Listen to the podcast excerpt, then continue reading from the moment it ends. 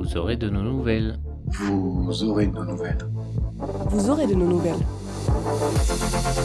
Vous aurez de nos nouvelles. Vous aurez de nos nouvelles. Vous aurez de nos nouvelles. Un podcast d'histoire fantastique écrit et raconté par Lilian Péchet, Audrey Singh et Olivier Gechter.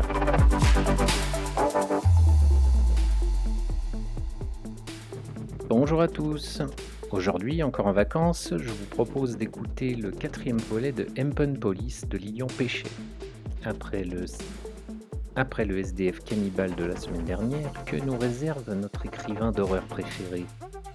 Je vous laisse le découvrir.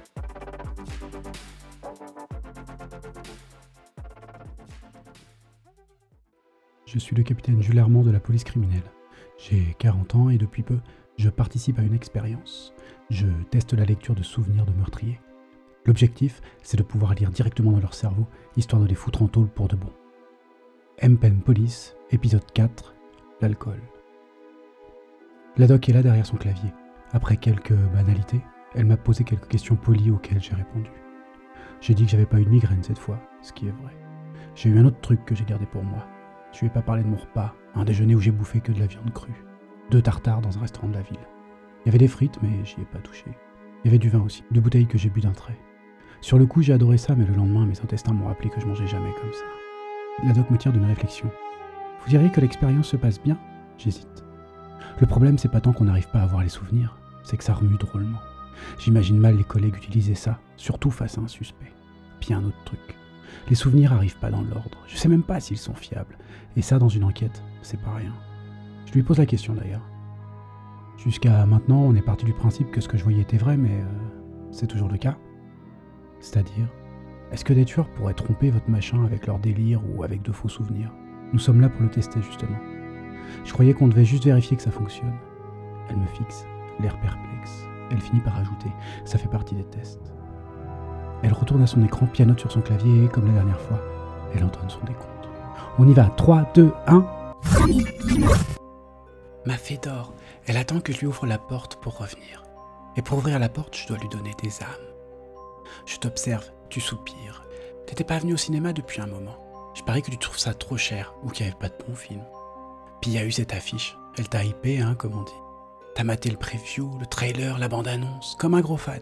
T'as suivi des infos sur les réseaux, t'as traqué les rumeurs, les photos de tournage, les extraits en ligne, pour enfin le découvrir sur le grand écran. Aujourd'hui, tout le monde préfère regarder son film à la maison, mais pas toi. T'as toujours aimé la présence des autres autour de toi. Sans se connaître, on est un peu tous dans le même bateau. On se retrouve projetés dans la même œuvre. On partage des rires, des peurs et des déceptions. Parce qu'il faut le reconnaître, le film en était une. Il était plein d'incohérences, le scénario était trop décousu, les personnages eux-mêmes traversaient les péripéties sans se sentir concernés. Alors c'est sûr, c'était beau, bien fait, rythmé et tout, mais Dieu que c'était con. Là, tu regrettes tout ce temps perdu, et ton argent aussi. Alors que le nom des acteurs défile, que les autres se lèvent, t'attends encore un peu. Comme si restait allait te procurer un quelconque plaisir supplémentaire. Puis l'écran s'éteint et les lumières s'allument. Tu regardes les derniers spectateurs quitter la salle. Un peu plus loin, au second rang, je t'observe. Tu te dis que je suis comme toi, que je suis navré et que je me sens un peu idiot. Mais non, tu te cours sur toute la ligne. Tu te redresses à ton tour, tu ramasses tes affaires et tu commences à descendre l'escalier. Lorsque tu arrives en bas, tu jettes un dernier coup d'œil dans ma direction. Sauf que je ne suis plus là. Tu fronces les sourcils, tu penses que je suis parti. Puis tu ressens mon souffle sur ta nuque. Tu te retournes, je suis là. Je t'attrape le bras, j'y plante quelque chose. Je murmure Ton âme m'appartient maintenant. T'es pas certain d'avoir compris Une violente douleur te brûle le bras. Tu cherches à me repousser, mais je ne relâche jamais une proie. La douleur fuse dans ton épaule. Tu me pousses un peu plus fort, je tombe en arrière. Tu fais quelques pas. La douleur atteint ton cerveau. Il s'embrase, il explose. Il s'éloigne de tes yeux, de tes oreilles, de ton corps, comme s'il s'en allait dans une autre dimension. Mais en réalité, tu devines qu'ils font. Puis tout tourne, tout bascule, tout s'effondre. Je m'approche et vérifie que ce n'est pas fini. Je pose sur ton front une pierre d'âme. Tu ne ressens pas son contact froid, pas plus que tu ne comprends pourquoi. Mais qu'importe puisque tu meurs, lorsque l'employé chargé de nettoyer la salle avant la prochaine séance trouvera ton cadavre, elle hurlera, et la police viendra. Et toi, mort, tu te demanderas encore qui était ton assassin. Tu te demanderas au fond qui j'étais. J'attends pas la police. Je descends les escalators et quitte Montparnasse par la ligne 4. Je remonte vers Châtelet, où je saute dans un RER. Je rejoins la banlieue. Durant le voyage, je ne cesse de caresser la pierre au fond de ma poche. Chaque fois que ma peau entre en contact avec elle, je sens l'âme qu'elle renferme. Une âme pour ma fée. Le train s'arrête enfin. Je le quitte et parcours la ville, les rues, jusqu'à mon petit pavillon. C'est une maison de ville sans jardin, petite, haute, calme. À l'intérieur, je retrouve la sérénité. Mission accomplie. Je grimpe l'escalier, entr'ouvre la porte de la salle de bain et je m'approche doucement de la baignoire. Je m'agenouille, je me penche, les mains jointes. Je tiens la pierre. Une fois en position, je chuchote ma prière. Puis je prends une profonde inspiration et je la lâche. La pierre tombe et émet un plouf lourd lorsqu'elle pénètre le liquide. J'attends quelques secondes. Rien ne se produit. Je me redresse alors et me dirige vers le salon. J'ai un énorme canapé mais pas de télévision. J'ai aussi une table basse sur laquelle un ordinateur est en veille. Autour du clavier traîne une dizaine de seringues. Elles sont alignées, nettoyées, prêtes à servir. Je les pique au boulot, à l'hôpital. Pour chacune de ces seringues, j'ai obtenu une pierre. Ces pierres proviennent toutes de la plage d'Étretat, un endroit magique d'après quelques forums. Un endroit où je suis allé regarder le soleil couchant avant que tout se termine et que tout redémarre. Mon chez moi est un endroit propre, immaculé.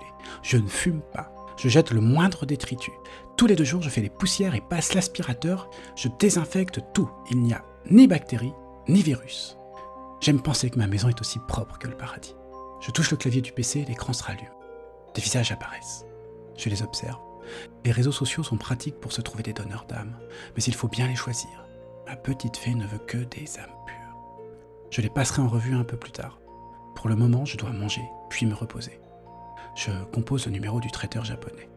Je ne commande que des sashimi. Ils sont intacts, juste coupés. La main de l'homme ne les a pas souillés. La nourriture arrive, je paye le livreur et m'assois dans le canapé. Je jette le riz et la soupe. Seul compte les morceaux de poisson. Il y a toujours eu cette nécessité de pureté, mais ça ne concernait pas les aliments. C'est relativement récent. Elle me l'a ordonné pour faciliter son retour. Elle a dit que pour ne pas souiller les âmes que je lui donne, je dois me nettoyer de l'intérieur. Le repas terminé, je retourne à l'étage et retrouve ma chambre. Mon lit est fin, étroit, trop petit. C'est un modèle pour enfants. C'était le sien. Tous les matins, je le fais au carré. J'étale les draps, je les fais passer sous le matelas, puis je vérifie les angles avant de passer à la couverture. Ainsi, tout est parfait, tout est rangé. Je me déshabille, je plie les vêtements et les pose sur la commode qui contient toutes mes affaires. Je me couche et me recroqueville. Avant de m'endormir, je repense à nos souvenirs. Je souris, plein d'espoir. Ma fille vient me voir dans mes rêves. Je la revois assise sur la plage de Galets lors de notre dernier voyage à Étretat. Le soir, le soleil dans ses cheveux. Elle me promet qu'on sera bientôt ensemble, comme avant. Elle m'assure que la porte s'ouvrira bientôt. Tu sors de ton dernier TD, Histoire moderne. Tu as l'air de comprendre combien la religion était importante à cette époque, mais tu sembles trouver que le professeur y a trop recours pour tout expliquer. Le doute étudiant, qui repose sur le sentiment de tout savoir. Sur ton visage se lit ton questionnement. Tu es tellement sûr de toi que tu en parles à tes amis. Elles te ressemblent tellement qu'elles sont plutôt d'accord avec toi. Avant le prochain cours, tu aimerais passer aux toilettes. Tu fais signe à tes copines que tu vas revenir. Elles adoptent un air entendu et tu files vers l'étage inférieur. Tandis que tu marches, tu devines le regard des étudiants qui suivent tes courbes. Ton corps est encore jeune, vigoureux, magnifique. Tes formes ne sont pas si pulpeuses que cela, mais il émane de ta démarche un charme qui interpelle. Les autres de la classe l'ont remarqué, mais ils n'osent pas te parler. Ils sont un peu trop lâches pour ça. Pourtant, tu n'aurais rien à craindre, tu es célibataire, tu recherches l'âme sœur, avec un petit côté fleur bleue. C'est en tout cas ce que laisse penser ton profil sur le site de rencontre. Tu passes la porte des toilettes et te regardes dans le miroir. Aujourd'hui, tu te trouves un peu fatigué. La photorévision des partiels qui explique ton activité en décalé sur les réseaux. Tes cheveux châtains dansent autour de ton visage et ils font oublier ces cernes légères sur lesquelles tu t'attardes. Tu arrêtes là, tu rentres dans la cabine. Tu poses sur la cuvette des papiers toilettes pour ne pas la toucher. Tu redoutes la maladie, les bactéries, l'intimité des autres qui se sont assises là. Tu t'accroupis enfin, te détends et t'apprêtes à faire ton affaire lorsque mon ombre passe devant la lumière. Tu lèves les yeux. Je saute par-dessus la cloison et te tombe dessus. Immédiatement, je te couvre la bouche pour t'empêcher de crier. Tu te débats. Tu frappes dans le vide. Parfois, tu atteins mon corps, mais je ne bronche pas. Je suis trop concentré. Je tire la seringue et l'enfonce dans ton cou. La douleur te transperce immédiatement. Ta gorge brûle, tes poumons suffoquent. Tu cherches à te sauver. Tu donnes de violents coups de hanche pour me faire lâcher prise. Mais je tiens bon. Je te plaque au sol et pose mes genoux sur ton épaule. Tu étouffes, tu cherches à me voir, à graver mon visage dans ta mémoire, et je ne t'en veux pas. Bien au contraire, je te laisse m'admirer. Tu écarquilles de grands yeux quand tu comprends que je suis jeune, quand tu découvres mon visage si doux et mon regard habité par une pointe de tristesse. Ton crâne est maintenant déchiré par la souffrance, au point que même les larmes ne viennent pas. Tu es comme anesthésié par la douleur. Je m'approche de ton oreille et te murmure Ton âme m'appartient maintenant.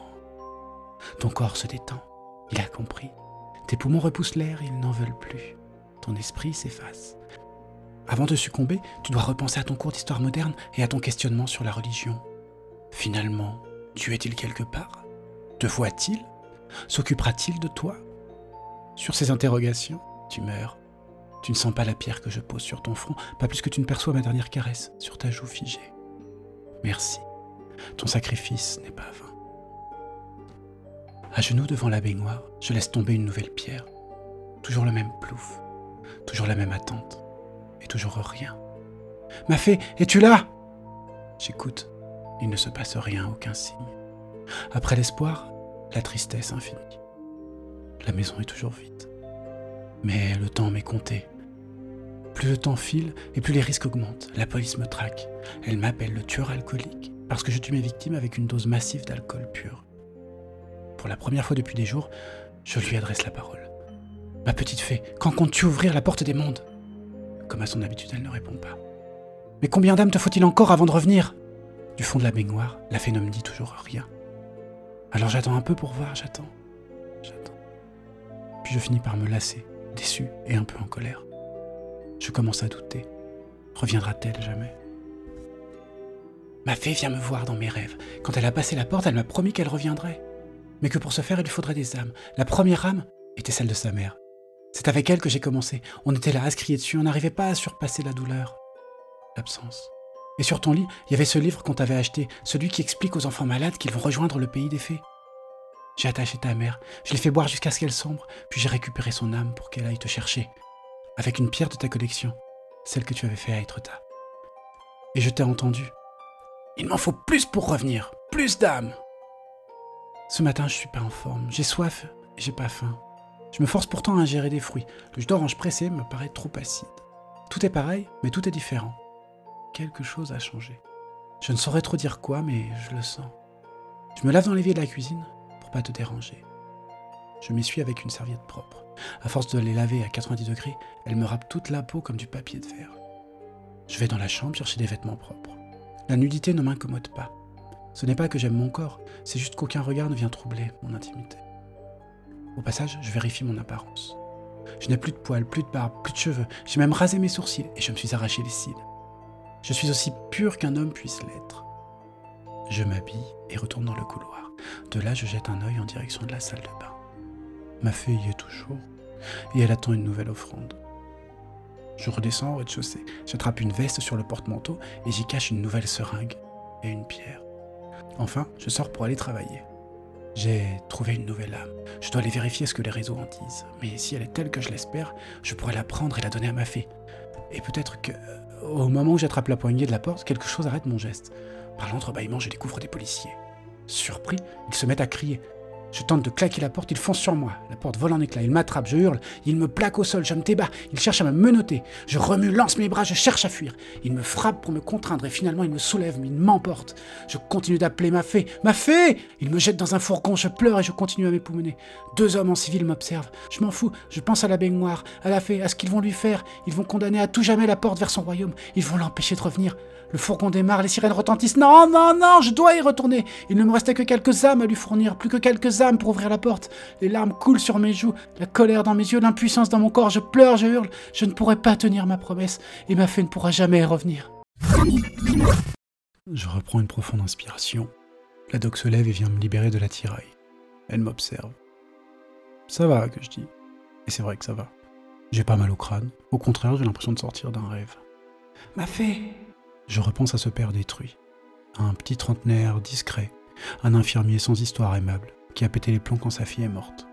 Dépression, refus de la réalité, jusqu'au jour où il a déterré son enfant, pour la garder dans sa baignoire pleine d'alcool. Vous supportez bien le protocole dit la doc. C'est bon signe? Bon signe de quoi? Qu'on pourra déployer le système dans les commissariats hmm, Je sais pas. C'est perturbant quand même, et surtout, je vois pas bien ce que ça apporte. La doc retourne derrière son bureau et commence à me poser les questions habituelles. Non Dorn. Prénom Franck. Quelle date? Février 2009. Votre profession? Euh, Capitaine de police. Nom de votre épouse? Je n'en ai plus. Avez-vous des enfants? Ma fée Oui. Ma fée Euh. Non, attendez. Qu'est-ce que. Qu'est-ce que j'avais dit avant? Rien d'anormal, qu'elle m'assure. On continue encore un peu, puis on se quitte. On se reverra la semaine prochaine. Je suis vraiment pressé d'en finir avec ces tests. Plus que deux, et je retournerai derrière mon bureau.